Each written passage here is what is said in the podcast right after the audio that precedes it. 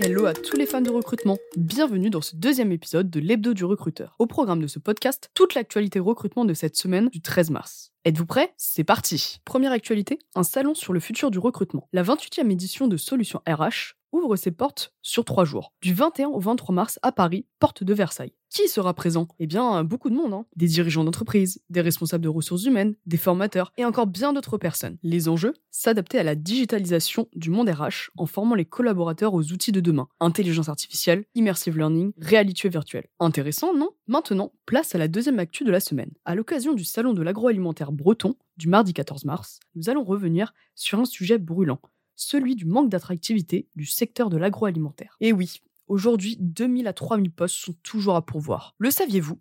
On estime qu'entre 60 et 70% des recrutements sont jugés comme difficiles dans l'agroalimentaire. Et si on ajoute à cela l'actualité du moment, avec la réforme des retraites et la question de la pénibilité au travail, c'est un véritable challenge qui attend nos amis bretons.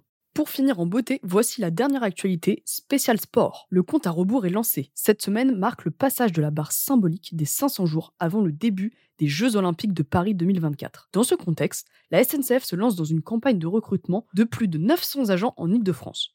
L'objectif? Donner une belle image de la France en préparant de la meilleure des manières l'organisation des transports. Car, rappelons-le, ce sera un enjeu majeur de la réussite de la tenue d'un tel événement. Et vous? Pensez-vous que Paris et la France seront à la hauteur d'un tel événement? Clap de fin, vous voilà désormais incollable sur l'actualité de cette semaine. Ça vous a plu?